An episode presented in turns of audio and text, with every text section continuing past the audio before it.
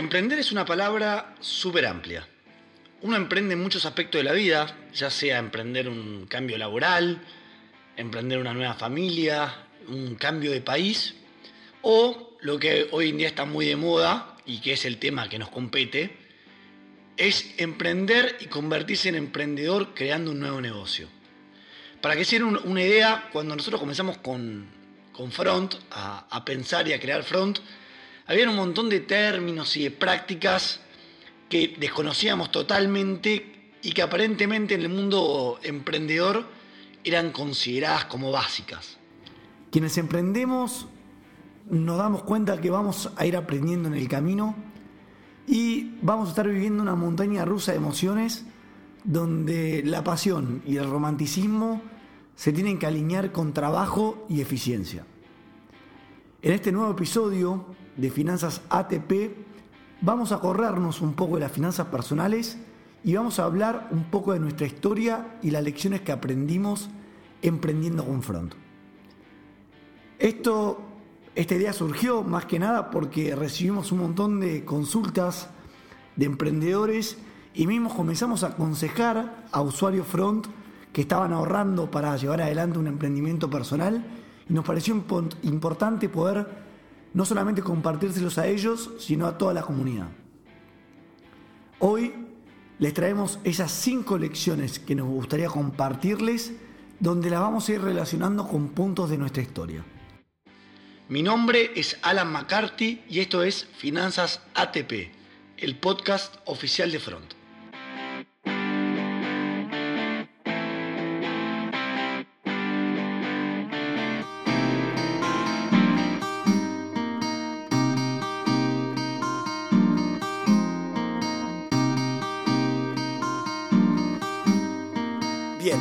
Comencemos por el principio.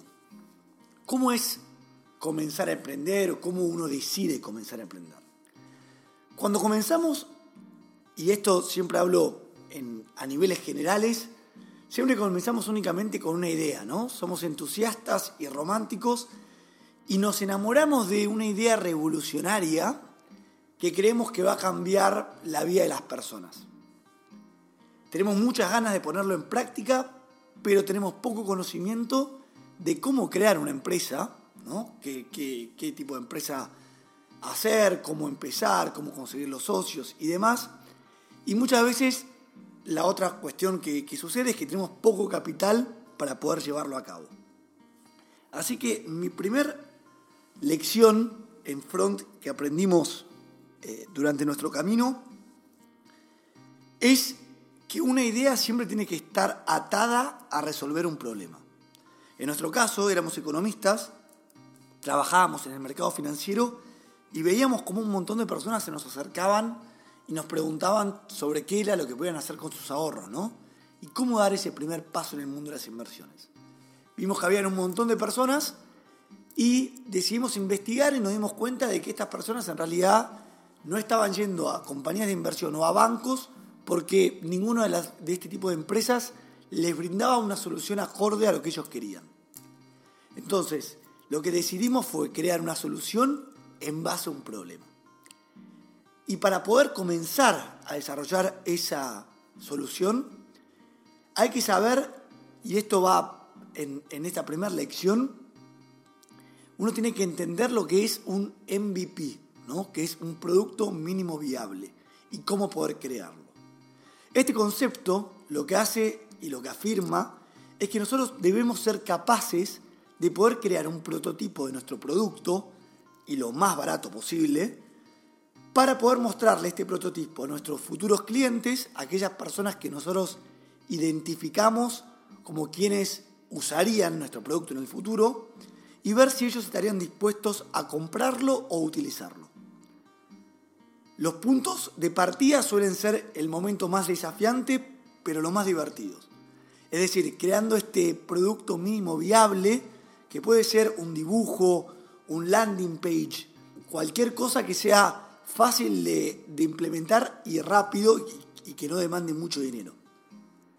En nuestro caso, puntualmente en Front, lo que hicimos fue creamos un sitio web, eh, el cual hoy existe, que es front.com.ar, en ese momento tenía otro diseño, pero ese sitio web lo que hicimos fue explicamos a nuestros usuarios cuáles iban a ser la solución y cuáles iban a ser los productos que íbamos a estar ofreciendo en front y los usuarios se podían registrar en una lista de espera. Nosotros, me acuerdo perfecto que el primer mes tuvimos mil personas registradas, que para nosotros era un montón, pero entendimos que lo que nosotros estábamos creando tenía o hacía sentido a las personas a quienes se lo queríamos ofrecer. Ahora bien, cuando tenemos nuestro, desarrollado nuestra prueba piloto, nuestro producto mínimo viable, y demostramos y tenemos métricas que demuestran de que nuestro producto funcionaría, tenemos que ir desarrollándolo más concretamente. Y para eso es el momento de conseguir posiblemente los primeros inversores. Tengo la idea, tengo el equipo, tengo eh, la prueba concepto, ahora necesito un socio inversor que me dé el dinero para que yo pueda desarrollar mi producto. Pero, ¿cómo hacemos para poder conseguir esos inversores? Acá nos adentramos al segundo concepto, que es salir a vender nuestra idea a personas que están totalmente alejadas y que buscamos convencerlos de que nuestra idea y nuestro equipo la va a poder ejecutar correctamente y que nuestra idea tiene público potencial. Esto va a ser una aventura súper larga. Muchas reuniones, muchos cafés, muchos almuerzos, y sobre todo muchas veces vamos a escuchar la palabra no o no pero. El no pero siempre es como va acompañado de un consejo. No pero me parece una buena idea, fíjate que podés desarrollar esto o fíjate que hay otro emprendimiento que está haciendo algo parecido o no, yo no quiero ser inversor, pero conozco a una persona. En este momento hay que armarse de paciencia, de mucha paciencia, y de poder tener la mente lo suficientemente abierta como para poder recibir de manera positiva todas las sugerencias que nos dan estos, estas personas o estos inversores con los que nos juntamos. Nosotros al principio nos juntamos con gente conocida, amigos de nuestros padres, amigos de nuestros tíos, padres de amigos, donde íbamos, les contábamos la idea le decíamos que estábamos buscando un capital X monto para poder conseguir y para poder llevar adelante nuestro proyecto de una etapa de punto A a punto B. Y ellos fueron los que nos fueron eh, dando muchos consejos para poder ir mejorando e ir puliendo la historia y, el modelo de negocios al transcurso del tiempo. Para esto siempre igual hay que estar preparado. Y dentro de este segundo lección está la parte de poder crear correctamente una presentación frente a estos inversores. Y esto es lo que se llama comúnmente como un deck. Básicamente consiste en un PowerPoint de entre 13 y 15 slides donde de manera organizada y manera resumida va a estar toda la información más importante sobre mi negocio. Por ejemplo, el problema, el mercado al que vamos a atacar, la solución de cómo lo vamos a atacar, cómo esta solución va a generar dinero, cuáles son las ventajas competitivas que tiene nuestra solución, quiénes son los posibles competidores que hay hoy en día, nuestra atracción y el capital que vamos a buscar. Levantar y que le vamos a pedir al inversor.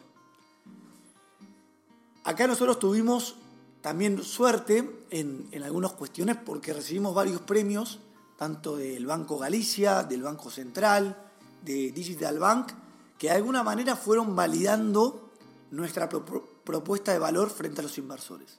Entonces generábamos esa credibilidad y, siendo reconocidos por instituciones que premiaban la tecnología, nos avalaba de alguna manera una empresa que era confiable para que los inversores puedan poner su dinero. Y estos premios al mismo tiempo tenían un, segundo componente, que es lo que me va a dar pie a la tercera lección, que es que de alguna manera fueron mimos que alimentaron al equipo y a su entorno. Muchos comenzaban a creer, después de cada premio, nuestros amigos, nuestros familiares comenzaban a creer en, nuestro trabajo y a confiar cada vez más en Front. Esto es importante desde el lado emocional como emprendedor. Y el equipo, a nivel equipo, esto es clave. Así que paso ahora al tercer punto. Primero fue crear este producto mínimo viable, después fue ir a buscar inversores, pero todo este trabajo va a ser gracias a el empeño y al sacrificio de un equipo y comúnmente del equipo fundador. Socios que se unen para poder crear un emprendimiento y que se enlazan casi como si fueran parejas, que se enlazan para poder estar alineados y creer en una misma idea y llevarla adelante. Ahora, el equipo, el equipo a donde apuntan los primeros inversores es la clave. Ellos van a estar depositando su dinero no solamente en la idea, porque idea muchos tienen, pero sino en la ejecución de esa idea, en el llevado a cabo de nuestro deck, de nuestra presentación. Acá aprovechamos un poco para contarles cómo fue nuestra historia. Nosotros eh, comenzamos siendo y siempre nos definíamos como una empresa de tecnología. Nosotros sabíamos que la tecnología en el mundo de las finanzas nos iba a dar esa herramienta para que nosotros podamos escalar y llegar a cada vez más personas. Es por eso que nosotros cuando íbamos a los inversores nos presentábamos como una empresa, lo que se llama una empresa fintech, que es una empresa que mezcla finanzas y tecnología. Ahora bien, nosotros éramos, junto con Fabián, que era mi compañero de la facultad, habíamos estudiado economía, y la parte de finanzas la teníamos cubierta, pero la parte de tecnología usábamos a un equipo terciarizado que les pagábamos para que desarrollen el producto que nosotros queríamos. Al principio estuvo bien porque servía, porque nosotros no conocíamos a ningún ingeniero informático o creíamos que no lo conocíamos todavía, y estaba bien para poder generar ese producto mínimo viable. Pero al momento de ir a buscar inversores, lo que nos pasó fue que estos inversores nos decían que no podían confiar en nuestro producto, en nuestra solución, porque nosotros no éramos dueños y concretamente nosotros no entendíamos de tecnología cuando afirmábamos ser una empresa eh, puramente tecnológica. Ahí fue cuando, después de varios no pero de vuelta, fue que decidimos comenzar a buscar un, socio tecnológico. Y este socio tecnológico fue la persona, para mí, menos pensada, que fue, terminó siendo mi hermano. Mi hermano es ingeniero eh, informático de la Universidad Austral le conté nuestro problema, nuestra situación, le pedí ayuda a que nos ayude a conseguir una persona que, nos, que, se asocie a nuestro, a nuestro startup, a nuestro proyecto. Él nos ayudó a conseguir la persona, no conseguimos a nadie que esté eh, o que cubra los requerimientos que, Tomás, mi hermano, eh, exigía. Y así fue que él comenzó a crañar y empezar a trabajar un poco en, el producto de Front y se terminó enamorando de, la idea, del equipo y comenzó él a hacerse cargo puramente de la parte de, tecnología. Esto fue clave para poder eh, comenzar a ir a buscar inversores y decirles, de ahora en más no somos dos socios, somos tres socios y uno entiende de tecnología. Lo que quiero decir con esto es, sea lo que vayan a emprender, sea hacer zapatos o hacer heladeras, lo que les recomendamos siempre es que uno de los socios entienda del producto, que sea quien lo puede crear y, quien puede plasmar las ideas del resto del equipo. Esto es fundamental. Esto es fundamental y lo aprendimos después de varias reuniones y de tiempo, eh, donde nosotros como emprendedores tenemos que poder administrarlos correctamente tiempo que se traduce en dinero y que la verdad fue una de las mejores decisiones que tomamos como emprendedores de poder eh, alimentarnos y de poder nutrir con, otro socio lo que tanto Fabián como yo eh, nos faltaba dentro del proyecto para poder seguir aportando. Bien, tenemos los tres puntos.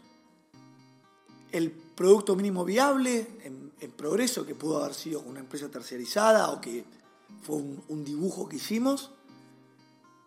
Los inversores que también vinieron gracias al equipo, o sea, el segundo y tercer punto vienen muy alineados, pero que hicimos esta presentación y pudimos hacer, demostrar que habíamos hecho la tarea. Un equipo formado, un equipo formado que llega el momento de ponerse a trabajar y que este trabajo tiene que tener el cuarto componente para nosotros desde Front, que es la cuestión de foco y visión. Hay un filósofo español que se llama Luis Martín Caviedes, que él dice que la mortalidad de las startups, o sea, el 80% de las startups que fracasan, según este, este filósofo, que además es máster de administración de empresas, y él se dedica a invertir en, startups, eh, él sostiene que hay cuatro causas principales para un fracaso. La primera tiene que ver con saltar al mercado antes de tiempo. ¿no? Tengo un producto demasiado innovador para el momento en el cual estoy. ¿no? Imagínense, hace 30 años querer vender paneles solares, posiblemente en ese momento haya destinado un montón de dinero a una buena idea, pero esa idea está un poco avanzada a lo que es el contexto o la realidad donde yo la voy a estar presentando. La segunda tiene que ver con la falta de foco. Y este falta de foco es este pilar de esta cuarta lección que les, les queremos dejar, que tiene que ver con lo importante de estar enfocados tanto uno como emprendedor como con todo su equipo. Y estar enfocado tiene que ver que, con que todo emprendedor tiene que entender quién es su cliente, cómo piensan sus, sus usuarios, a quién escuchan, a qué le tienen miedo y nunca, nunca dejar de escucharlos. Uno tiene que estar focalizado y centralizar todas las decisiones de producto y marketing en torno a estos usuarios. Ya que ellos van a ser quienes nos digan qué les gusta, qué les molesta o qué cambiarían del producto. El foco tiene que estar compartido por todo el equipo y principalmente por los fundadores uno tiene que lograr que todos compartan la misma visión e ir todos hacia ella. De nada sirve que estén dos socios tirando para un lugar distinto. Para que sea una idea, en front, mi lugar siempre está, eh, yo estoy sentado literalmente al lado del área que es de Customer Success, que es el área donde ingresan todas las consultas de los usuarios. También todos los fines de semana a mí me gusta escribir aleatoriamente a usuarios para escucharlos, para preguntarles si Front cumplió sus expectativas, cuáles son las cosas que mejorarían o simplemente para recibir cualquier crítica constructiva. Yo utilizo todo ese feedback y todos esos comentarios para poder compartírselos a mis socios y al resto del equipo y así poder estar todos alineados de cuáles son las cosas que molestan y las cosas donde nuestros usuarios creen que podemos mejorar. Importantísimo.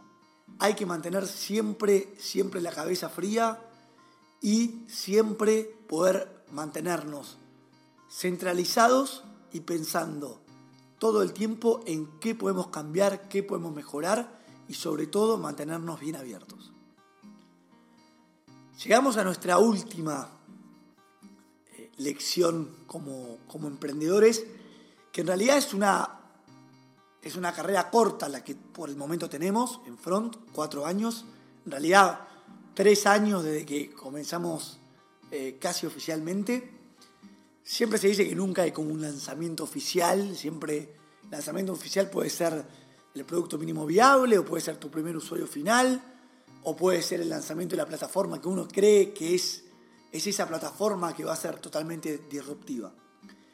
Lo importante es que es un camino largo, y esta quinta lección que tengo para ustedes hace referencia a que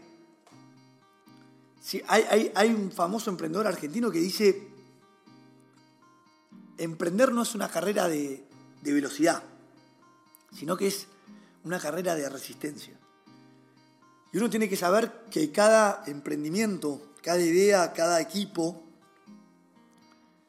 tiene sus momentos y sus etapas. Y que cada etapa, por cada siete semanas malas, por ahí tenés una semana buena.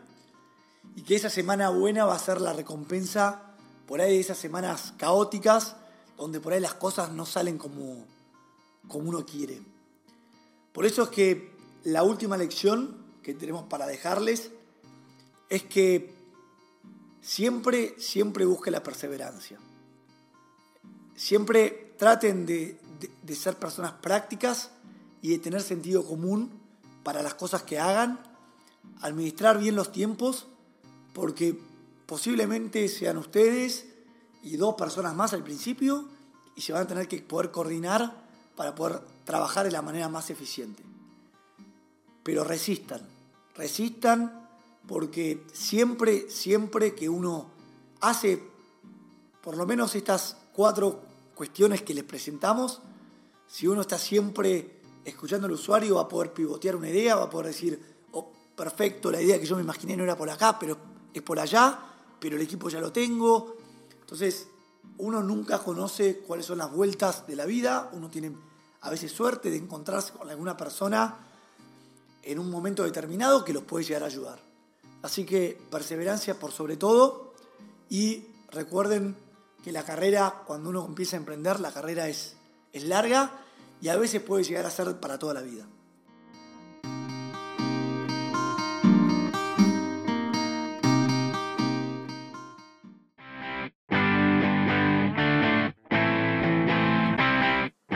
llegamos al final de nuestro cuarto episodio de Finanzas ATP.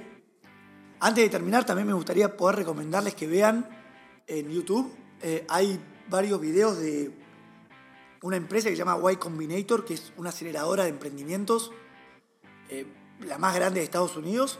Y ellos tienen un canal donde tienen varias clases. Literalmente están filmados en la facultad. El, el canal se llama How to Start a Startup es, eh, en, español es cómo empezar con una startup. Y la verdad lo, recomiendo porque ahí hay un montón de, conceptos y de prácticas que son muy útiles a la hora de poder empezar a emprender eh, un, negocio y más si es un negocio eh, digital.